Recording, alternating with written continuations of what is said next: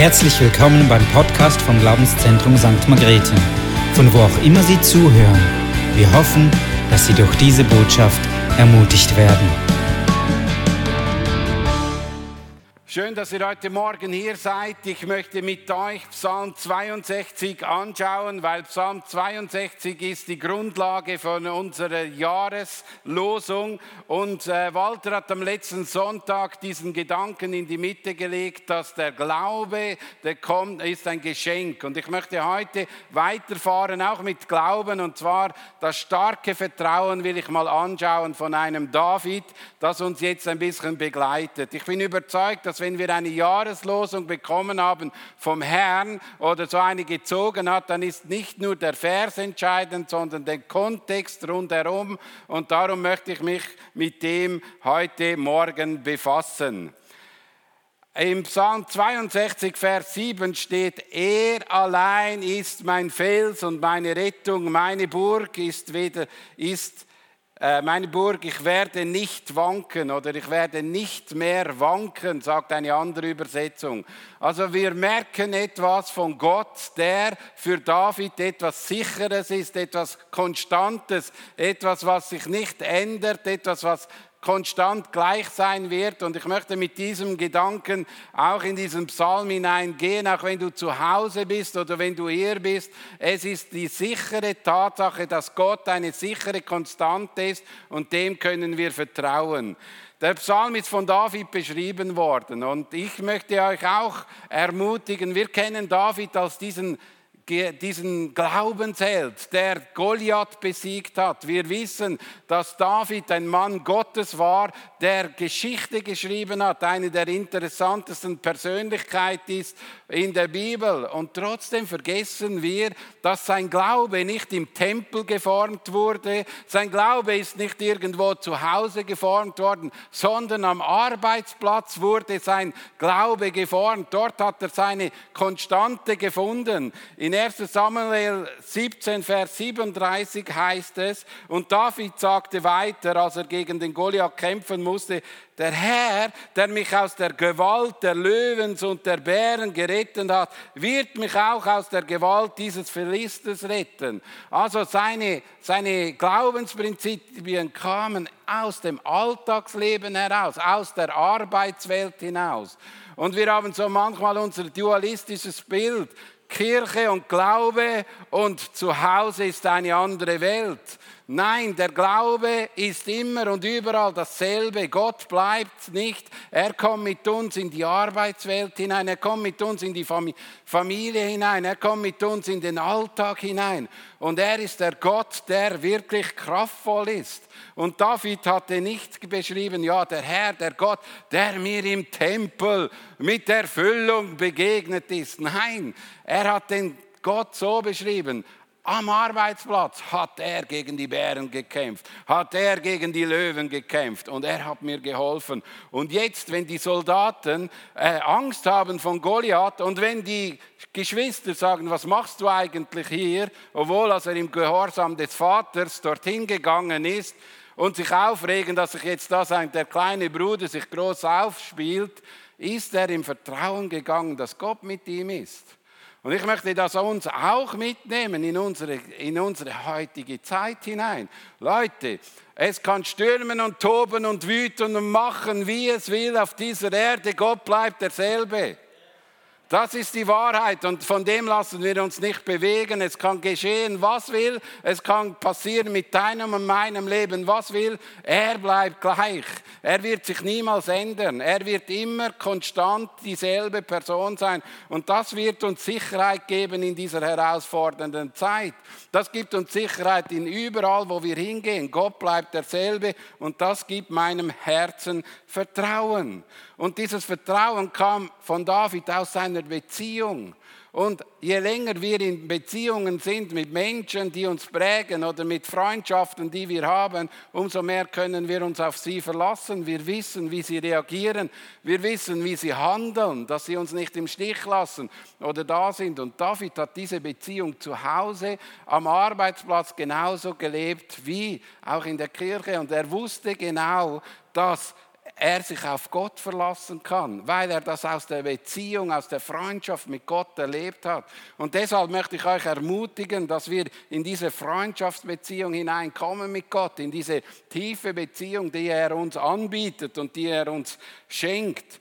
Gottes Vertrauen wächst in der Beziehung und nicht in den Erlebnissen, die wir so ein bisschen Highlight erfahren, sondern es ist eine konstante Beziehung, die wir wie zu Hause mit der Frau, so lernen wir einander vertrauen. Ich habe eine Geschichte gelesen, die hat mich äh, die ist ein bisschen schmunzelhaft, aber trotzdem zeigt sie etwas aus einem Andachtsbuch. Ein Bergsteiger war, wie es, ist, wie es auch anders nicht sein kann, in den Bergen unterwegs. Er kam in ein schlechtes Wetter hinein. Und als er da in diesem schlechten Wetter hineinkam, wurde es neblig und kalt. Und er war am Abseilen eines Hanges. Und plötzlich merkte er, dass ihm die, die ganzen Hände frieren und alles ist, ist äh, ein bisschen kalt und er konnte nicht mehr weiter. Da fing er an, mit Gott zu reden. Dann hat Gott zu ihm gesagt, du, äh, weißt du, du kannst eigentlich mir vertrauen. Schneide doch jetzt das Seil durch. Und er gedacht, nein, das kann ich doch nicht. Ja, und nochmal, Gott hat gesagt, schneide doch bitte das Seil durch. Und er schon wieder, nein, das kann doch nicht sein. Ich bin da mitten in einer Felswand. Was würde jetzt passieren, wenn ich da durchschneide? Leider hat es nicht gemacht. Am nächsten Tag kam eine Gruppe von Menschen dorthin bei schönem Wetter und haben dann gestaunt, wieso da einer tot ist, der ein Meter ab Boden war und hatte den Grund nicht gesehen. Und sehr oft ist es so, es ist nämlich gar nicht so einfach zu vertrauen. Es ist etwas Schweres, auf Gott zu vertrauen. Es ist nämlich, ich gebe mich in die Abhängigkeit von ihm. Wenn ich, wenn ich sehe, da unten geht es einen Meter, dann ist es kein Problem, das Seil zu schneiden. Aber wenn in mir drin der, wo das Verständnis ist, könnte noch 20 Meter, 30 Meter runtergehen, dann ist es ein anderes Vertrauen. Und Vertrauen ist gar nicht mal so einfach, weil wir geben uns in eine Abhängigkeit hinein, in etwas, was uns herausfordert. Und weißt du was, das ist unsere große, große Herausforderung mit dem Glauben. Wir geben uns jemandem in die Hände und jetzt müssen wir vertrauen, dass er es richtig macht. Es ist nicht mehr von mir entscheidend, sondern dass wir jetzt Gott, wir wissen, Gott weiß es besser als ich. Und das ist das, was uns herausfordert in der heutigen Zeit. Und das werden wir noch längere Zeit auch so erleben. Ich möchte mal so beginnen mit Psalm 62. Wir beginnen mit Vers 8. Da heißt es, meine Rettung gründet sich auf Gott allein. Auch meine Ehre verdanke ich nur ihm. Er ist mein Fels, der mir Halt gibt. Mein Zuflucht finde ich in Gott. Wir sehen, bei David ist Gott im Mittelpunkt ist Gott der Mittelpunkt. Und wir sehen, dass der Mittelpunkt der Ort ist, von dem er sein Leben steuern und führen lässt. Er hat hier drin ein starkes Glaubensbekenntnis. Er sagt, Gott ist mein Retter und äh, sie gründet sich allein auf ihn. Und nicht nur das, sondern all das, was geschieht, alles, was gelingt, das ist seine Ehre, nicht meine Ehre. Also wir merken, Gott geht hier in eine Richtung hinein, die uns genauso, oder David geht hier in eine Richtung hinein, die wir, uns, die wir auch wir leben sollten. Die Rettung kommt nicht von uns, sondern kommt von Gott. Das, was uns gelingt, das, was wir gut machen, kommt nicht von uns, sondern von ihm. Wir sind genauso in dieser genau gleichen Situation. Gott ist das Zentrum von unserem Leben und aus diesem Zentrum heraus soll unser Leben geführt werden. Das Neue Testament beschreibt es so. Es soll euch zuerst um Gottes Reich und Gottes Gerechtigkeit gehen. Dann wird, es, wird euch das Übrige alles dazugegeben. Also es geht darum, dass ich ein Vertrauen habe in Gott und ich vertraue, dass er mich beschenkt. Und es ist seine Geschenke, die ich bekomme. Und das soll unser Glaubensleben bestimmen. Dort, wo wir im Glauben diese Sache geregelt haben, dass Rettung alleine von Gott kommt, dort kann erst der Vertrauen anfangen, gebildet zu werden und wir können so in die Beziehung hineinkommen. Weil wenn ich glaube, ich bin diejenige Person, die die mich selbst retten kann, dann brauche ich Gott nicht. Aber ich brauche Gott, dass ich wieder in die Beziehung zum lebendigen Gott komme. Er muss mich zuerst retten von der Verlorenheit. Er muss mich retten vor der Trennung von Gott. Und durch diese Trennung bin ich, bin ich, äh, kann ich nicht in Beziehung zu Gott kommen. Und jetzt kommt er für, mit seinem Sterben am Kreuz für uns Menschen und bricht diese Mauern und ich kann in diese Beziehung hineinkommen. Und diese Beziehung soll das Zentrum meines Lebens sein und aus diesem soll ich mich führen lassen. Und das ist das, was unser Leben heute braucht. Wir brauchen in dieser Zeit Menschen, die aus diesem Zentrum heraus geführt sind, die aus diesem Zentrum heraus Vertrauen brauchen. Und das kann ganz einfach geschehen, indem dass du Jesus Christus als dein Retter annimmst. Das ist die einfache Botschaft. Aber was danach sich mit sich bringt, das ist das Schwierige. Ich führe nicht mehr mein Leben, sondern er führt und begleitet mein Leben. Er ist derjenige, der es besser weiß. Darum brauche ich ja seine Hilfe. Und das fordert uns heraus, weil wir doch so sehr überzeugt sind manchmal von unseren Fähigkeiten. Wie gut wir sind, wie, wie, wie intelligent wir sind, all diese Dinge kommen dann zum Vorschein. Also wenn wir weiterlesen, merken wir auch, dass hier eine gewisse Freude ist. Er ist mein Fels, der mir Halt gibt. Meine Zuflucht finde ich in Gott. Und das ist mir ein wichtiger Punkt, dass wir den Zuflucht bei Gott suchen, dass wir feste Schritte bei ihm machen können, weil er uns schützt, weil er uns umgibt, weil er immer da ist. Er ist, er ist 24 mal 7 gegenwärtig. Er bleibt um uns und er schützt uns und er ist diese äh, sichere Zukunft. Und ich möchte auch dir und mir einfach auch bewusst machen, er ist die Hauptfigur, die jetzt für unser Leben sich einsetzen soll. Und er ist die Hauptfigur, die für unser Leben kämpfen soll. Es ist nicht mein Leben, das kämpfen muss, sondern wir sollen ihm vertrauen, dass er es übernimmt. Dafür lebte er uns das vor. Er, er fasste die Begegnung und Erlebnis, die er machte mit Gott zu einer persönlichen Namensgebung. Und er beginnt ihm zu sagen, mein Gott ist mein Fels. Kannst du das sagen, die Beziehung? Mein Gott ist mein Fels, meine Burg, meine, meine Hilfe, meine Rettung, mein König, mein, mein Versorger. Das um das geht es. Diese, diese Beziehung gibt Gott einen Namen, weil ich ihn so erlebe, weil ich ihn solche Erfahrungen mache, weil ich mich auf ihn verlassen kann. Und deshalb ist es so wichtig, dass wir dieses Glaubensbekenntnis von David ernst nehmen. Wenn wir die Geschichte von Hiob lesen, sehen wir dasselbe. Er hat mit Gott etwas erlebt, eine schwierige Zeit. Er war durch eine schwierige Zeit durchgegangen. Und am Schluss des Buches heißt es folgendes. Vom Hören sagen nun habe ich von dir gehört. Jetzt aber hat mein Auge dich geschaut. Und das ist der Punkt, wir müssen vom Hören zum, zum Schauen werden, zum Begegnen, zum Erleben, zum Erfahren. Es darf nicht nur einfach nur das Buch sein, das uns nährt, sondern es muss, dieses Buch muss dahin führen, dass wir Erlebnisse und Erfahrungen machen mit dem Gott und dass wir nicht nur die Namen aus der Bibel lesen, sondern aus dem praktischen Leben im Alltag, dass wir eben sagen können, er ist mein Versorger, was in der Bibel als Wahrheit ausgesprochen wird, aber im Alltag, wo ich drin stehe, merke ich, aha, das, was die Bibel stimmt, ist die Wahrheit, weil ich sie erfahre und das gibt mir Sicherheit und Gewissheit. Ich verlasse mich auf die Bibel, auch wenn ich Dinge noch nicht erlebt habe. Aber trotzdem, es wird dann vom Hören sagen zum Lebendigen. Und das muss geschehen in unserem Leben. Das ist bei David passiert. Er hatte Gott nicht nur vom Hören sagen gekannt, sondern im Alltag drin erlebt. Und darum möchte ich euch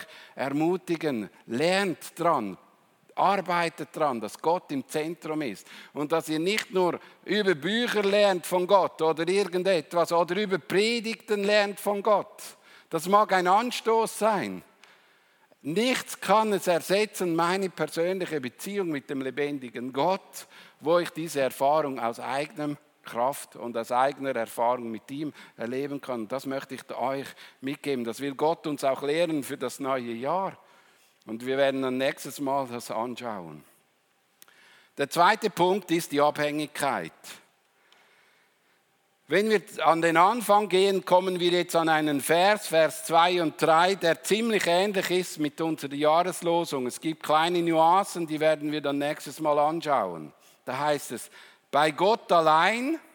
Und die Elberfelder sagt, nur bei Gott findet meine Seele Ruhe. Von ihm kommt meine Hilfe. Er allein ist mein Fels und meine Rettung. Ja, er ist meine sichere Festung. Dank seiner Hilfe werde ich nicht zu Fall kommen. Also nur bei Gott. Nur bei Gott. Es gibt keine andere Alternative als Gott. Es gibt keine andere Alternative in dieser Zeit als Gott. Wir wissen nicht, was alles um uns herum geschieht, aber wir können uns auf Gott verlassen und er fährt, er führt uns durch diese schwierige Zeit. Er sagt im Psalm 23, auch im finstern bin ich bei euch. Ich werde mit euch mitgehen. Ich werde euch beschützen, ich werde mit euch unterwegs sein. Und unsere Hilfe und unsere Hoffnung ist nur Gott. Und das ist das, was uns herausfordert. Wir sind als Menschen, die an Gott glauben oder an Jesus Christus oder an den Heiligen Geist, wir sind hundertprozentig abhängig von ihm. Und das ist das wie der Mann am Seil. Wir sind an einem Seil und wir müssen Gott vertrauen. Wir, sind, wir sehen den Weg eben nicht so klar, wie wir manchmal das aus uns, äh, uns vorstellen.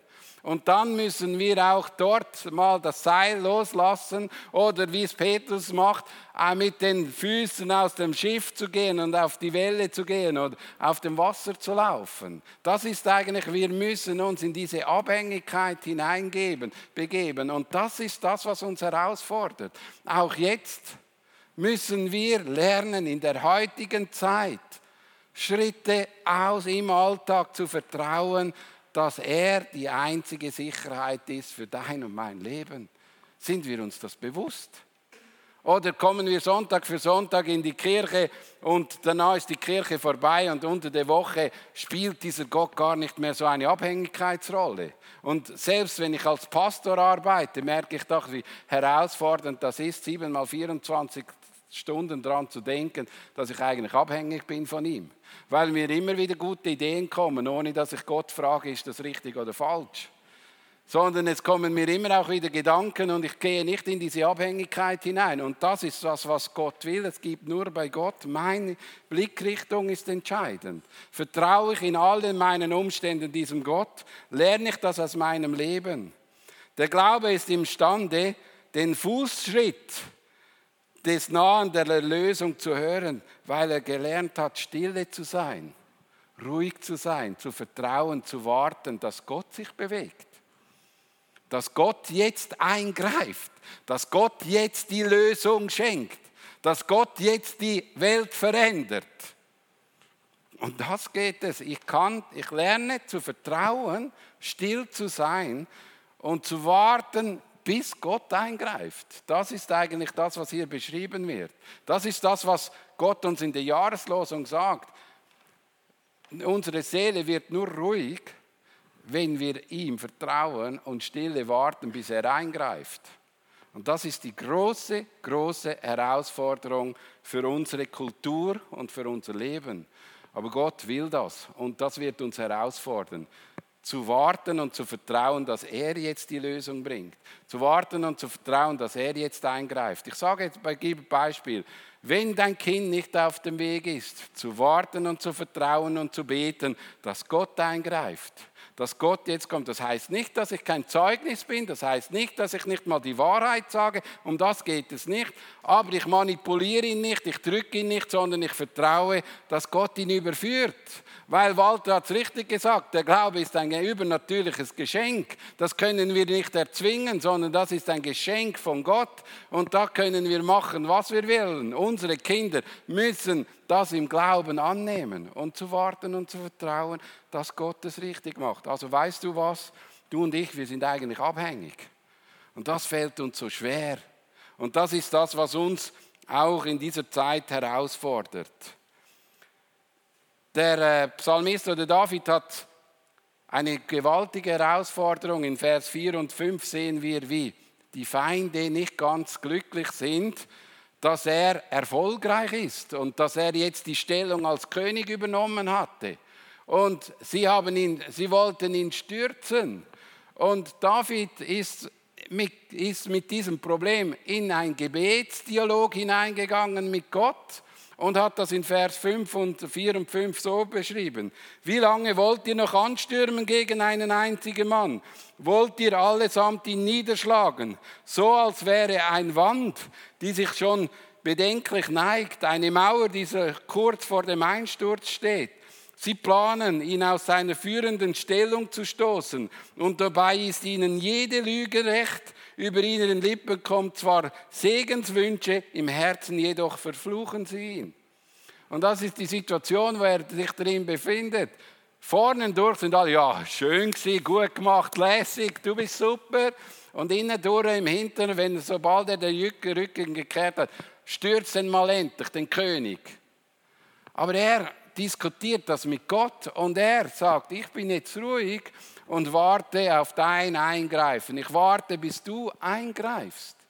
Und das ist das, was wir nicht, nicht so schaffen mit unserem Leben. Wir wollen ja jetzt uns besser darstellen. Wenn Menschen über uns lügen, dann wollen wir doch sagen, kennst du mich überhaupt? Weißt du überhaupt, wie gut ich bin? Weißt du, was ich alles mache für die Kirche? Weißt du, was ich alles tue? Nein, zurückstehen und reden zu lassen und zu vertrauen, dass Gott im richtigen Moment eingreift. Nicht du wirst unter der Mauer zerstürzen, sondern deine Feinde, weil Gott ist derjenige, der eingreifen wird. Aber wenn ich selber das mache, werde ich unter die Mauer kommen.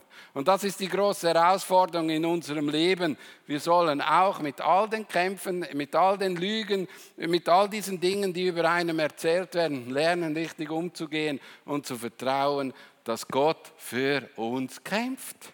Er kämpft für uns. 2. Mose 14, 14 sagt, der Herr selbst wird für euch kämpfen. Wartet ihr nur ruhig ab. Und das war die Situation, wo hinten dran ein, ein, ein, ein Kampfvolk war, das das Volk Israel töten wollte. Und er war an diesem Moment vor dem Roten Meer. Und jetzt geht es darum, da ist ein Meer und da sind die Feinde. Und er sagt so zu Mose, wart ruhig, ich, ich schaue für die Lösung. Und dann hat sich das Meer geteilt und sie konnten durchgehen und sie sind am Ende und das Volk war in der Mitte und dann kam die Welle und alle waren mausetot. Gott kämpft für uns. Begreifen wir das? Gott setzt sich für uns ein. Aber wir vertrauen ihm nicht, darum suchen wir ständig Lösungen und, und versuchen einzugreifen. Aber wir müssen es lernen, ihm zu vertrauen. Sorry, es tut mir leid, das ist die Kernbotschaft dieser ganzen Jahreslosung. Und das wird unser Jahr sein, zu vertrauen, dass er kämpft, zu vertrauen, dass er die Lösung bringt, zu vertrauen, wenn der Staat das macht, zu vertrauen, dass er für uns die Lösung bringt. Nicht immer wieder, wir müssen aufstehen, wir müssen dagegen sein, wir müssen das machen. Nein, Gott kämpft für uns. Ist es uns nicht bewusst, dass wir eigentlich die einzige Versammlung sind, die sich regelmäßig treffen kann? Einfach das auch mal zu sehen. Gott hat schon geschaut. Auch wenn wir nur 50 sind. Ist, ich predige lieber zu 50, als wieder so hinten alleine in die Kamera hinein und kein Mensch schaut mir zu, außer Björn. Und wir schauen einander an und, und merken, jetzt habe ich wieder irgendeine Gurke erzählt und dann wieder retour gespult und wieder neu angefangen. Und einmal war es so, dass ich die Predigt ganz aufgesprochen habe und er gemerkt hat, dass, dass er nicht aufgenommen hat. Also wir haben eigentlich lustige Situationen erlebt in dieser Zeit und wir mussten da durch, aber ich habe lieber 50 Menschen vor mir und ihr lacht mich ab und zu an, als eine Kamera hinein zu predigen. Und das ist ein Geschenk und wir nehmen dieses Geschenk ernst, auch wenn ich deine Lippe nicht sehe. Muss ich nicht immer. Aber ich darf deine Haare sehen, darf dein, dein Körpergestalt sehen, darf dich als Mensch in der Nähe haben. Und das ist genug für jetzt den Moment. Und wir vertrauen, dass es ein Ende haben wird und wir uns wieder treffen werden und wieder Freude haben können. Aber wir bleiben ruhig, weil Gott kämpft für uns. Er setzt sich ein. Vertrauen wir denn dem Gott nicht, dass er weiß, in welcher Situation wir uns drin befinden. Vertrauen wir nicht? Doch, ich vertraue. Und mein Glaube gründet auf ihn und ich vertraue ihm noch viel mehr zu. Weil es ist eine gewaltige Hoffnung in dieser Zeit. Schau, ich habe ein neues App, sorry. ich bin äh, bei Clubhouse dabei und dann ist eine, eine äh, Moderation gewesen, da ist es um den Tod gegangen. Und schau, dann ist eine ganze Gruppe voll mit den Menschen, die über den Tod reden. Und das waren alles, da drin waren, drei Viertel waren Moslems. Und dann ging es über den Tod und dann hat einer unten dran gesehen, dass ich Pastor bin, nimmt mich hoch und sagt jetzt zu mir, was denkst du über den Tod? Wie schön, dass ich denen das Evangelium bringen konnte. Und sie konnten mich nicht abstellen und ich konnte das Evangelium weitergeben. Und um das geht es, dass wir jetzt aufstehen, dass wir die Chancen von der heutigen Zeit nutzen, um das Evangelium zu predigen. Dass wir nicht gegen etwas kämpfen, sondern für die Wahrheit einstehen. Dass wir vertrauen, dass Gott die Rettung ist, dass Gott die Hoffnung ist, dass Gott mit uns vorangeht. Und dass noch heute in dieser Zeit, wo wir drin sind, sind, Wunder und Zeichen geschehen werden. Vielleicht bist du kein David, vielleicht kannst du nicht gegen Goliath kämpfen, aber du bist an einem Platz hingestellt worden, wo du deine eigenen Kämpfe hast, wo du vertrauen musst und er wird eingreifen. Glaubst du das? Das ist unsere Zukunft. Wir werden noch viel mehr Glaubenskämpfe erleben, die, mit uns, äh, die uns herausfordern. Und David war so begeistert, dass er am Schluss die letzten, vier, die letzten drei Verse das nicht für sich behaltet, sondern seinem Volk Folgendes sagt. Nehmen wir Vers 9. Vertraut auf ihn zu jeder Zeit. Vertraut auf ihn zu jeder Zeit, auch in Zeiten der Corona. Ihr alle aus meinem Volk, schüttet ihr euer Herz aus. Gott ist unsere Zuversicht schütten wir unser Herz bei Gott aus, gehen wir auf die Knie und beten, dass Veränderung geschieht. Ja, wir wünschen uns Veränderung. Wir wünschen uns, aber beten wir dafür, dass Gott eingreift, dass er kommt und dass er die Lösung bringt und dass er da ist. Vertrauen sollen wir nicht nur haben, wenn alles für uns stimmt, sondern in jeder Lage unseres Lebens. Das um das geht es hier. Wir müssen lernen, unser Herz auszuschütten. Philipper sagt, macht euch um nichts Sorgen, wendet euch vielmehr in jeder Lage mit Bitten und Flehen voller Dankbarkeit an Gott und bringt euer Anliegen vor ihm. Also bringt unser Anliegen vor ihm. Lasst uns im Gebet Kämpfer werden. Lasst uns da mal endlich auf die Knie gehen und beten, dass Gott Veränderung schenkt. Das ist mein Herzensanliegen. Und dann kommt der nächste Vers, Vers 10. Nur ein Hauch dagegen sind die Menschen. Die Einfachen und auch die Vornehmen legt man, sich, äh, legt man sie auf eine Waage, so würden diese, diese Seite immer in die Höhe schallen, denn sie, denn sie allesamt leichter als ein Hauch. Verstehen wir? Im Vergleich zu Gott ist jeder Mensch ein Hauch. Da ist Gott und wir sind da oben. Also wir fliegen fast weg. Wir sind ein Hauch, ein Wort und macht und du bist weg. Verstehen wir etwas von dem? Und hier geht es um die Einfältigen und um die Vornehmsten.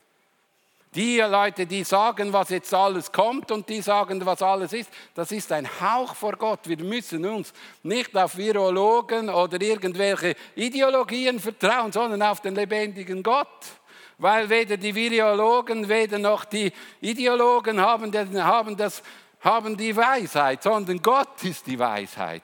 Gott ist die Mitte, Gott ist der Schöpfer, Gott ist die Kraft. Er, jeder, jeder weiß es ja nicht, was passiert. Einmal müssen wir Masken anziehen, einmal müssen wir barfuß herumlaufen, einmal müssen wir das machen, einmal dieses. Es weiß niemand. Der eine sagt diese Studie, der andere diese Studie und der andere sagt, wenn wir uns impfen lassen, dann werden wir irgendwie zu komischen Menschen oder weiß nicht was. Es stimmt doch alles nicht. Es gibt nur eine Sicherheit, das ist der lebendige Gott in dieser ganzen unsicheren Zeit drin. Ich vertraue ihm. Ich vertraue, dass er mit mir zum Ende kommt.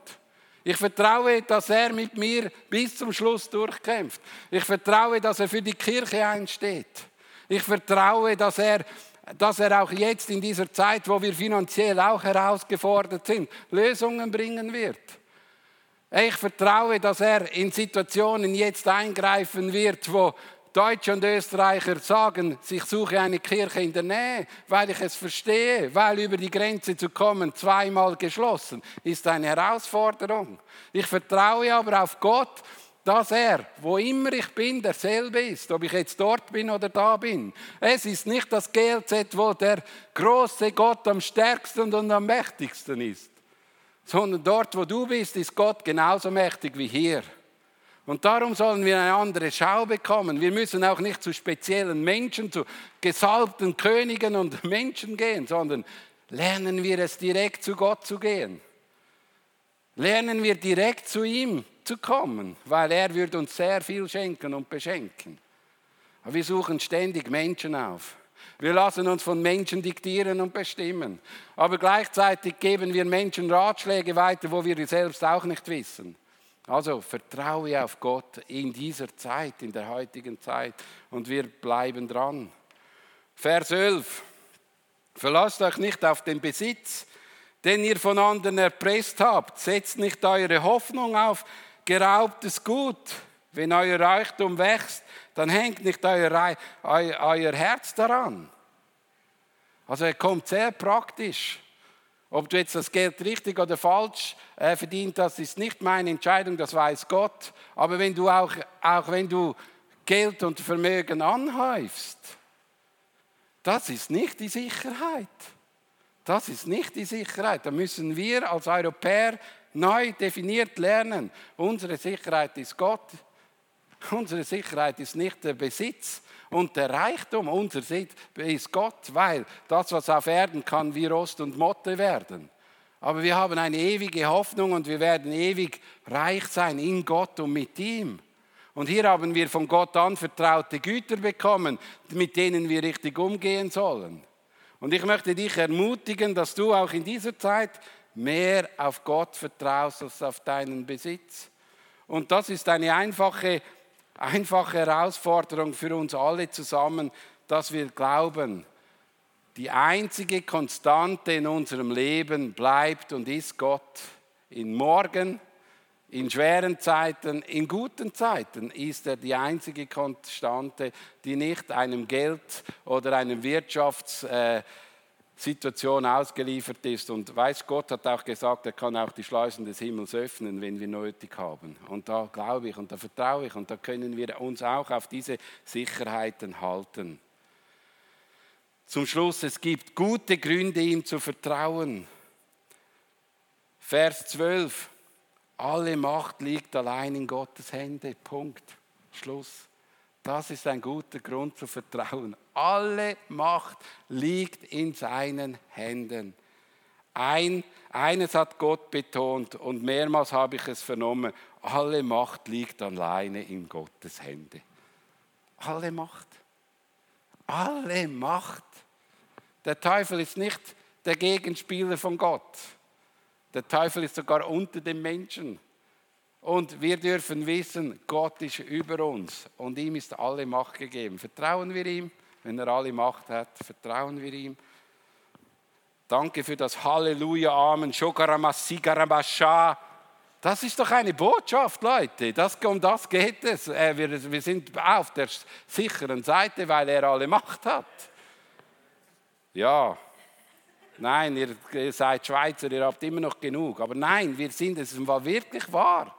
Er hat alle Macht in der Hand. Der zweite Punkt ist, die Gnade kommt von ihm, von Gott, sagt auch dieser Text. Alle Macht, äh, alle, äh, alle Macht liegt allein in Gottes Hände. Ja, Herr, auch die Gnade kommt von dir. Also alle Geschenke kommen von ihm. All das Gute kommt von ihm. Alles kommt von ihm hey, wow, was haben wir für einen Zugang durch Jesus Christus, was haben wir für eine Hoffnung, dass wir bei ihm sein dürfen. Und jetzt noch der letzte, der letzte von dem. Du gibst jedem das, was er für sein Tun verdient hat. Jetzt kommen wir ins Praktische. Jetzt weißt du, was hast du gegeben und was hast du getan. Für das bekommst du. Und jetzt geht es eben darum, es geht jetzt nicht um Leistung, sondern es geht, vertraue ich meinem Gott, vertraue ich und gebe ich mein Bestes. Ich gebe das, was ich habe und setze mich ein, so gut ich kann, aber ich weiß, alle Macht kommt von ihm und alles Gute kommt von ihm und ich muss ihm vertrauen. Und schau, das lernen wir von David. Sein Vertrauen gründet sich allein auf Gott. Er war abhängig. Das sehen wir in Vers 1 bis 5. Das stärkte, seine, das stärkte seine Zuversicht und seine Sicherheit, so dass er andere ermutigte, es ihm gleich zu tun. Und um das geht es. Sein Vertrauen war auf ihm. Und ich möchte dich ermutigen. Und jetzt zum, zum äh, Schlusssatz. Vertraue dem Herrn von ganzem Herzen und verlass dich nicht auf seine eigenes Urteilsvermögen. Achte auf ihn, was immer du tust, dann ebnet er dir den Weg. Ich glaube, als Kirche haben wir diesen Vers bekommen, weil wir zwar Glaubenszentrum heißen, aber wir haben das Vertrauen ein bisschen auf die Seite gestellt. Wir haben so oft auf unsere Sicherheiten gebaut, so oft unsere Hoffnung auf uns selbst gesetzt, auf Menschen, auf Lösungen. Und jetzt sind wir mal in eine Situation hineingekommen, wo niemand mehr so richtig weiß, wie es weitergeht.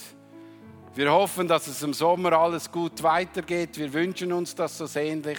Wir hoffen, dass die Grenzen und alles wieder aufgeht, dass wir wieder genau zurückkommen an den alten Punkt. Das hoffe ich auch, aber ich wünsche mir noch viel mehr, dass wir eine Kirche werden, die Gott vertraut in allen Lebensumständen. Dass du und ich ein Mann und eine Frau Gottes werden, das in Stürmen drin ihm vertraut. Dass wir in ihm die Lösung zutrauen. Und wir beten dafür, dass wir in dieser Zeit ihn einladen ihn, den König, ihn, der, wo alle Macht gegeben ist. Und dass wir wirklich uns entscheiden, ihm zu vertrauen. Heiliger Geist, ich danke dir, dass du uns diesen Vers oder diesen Psalm einfach aufs Herz gelegt hast.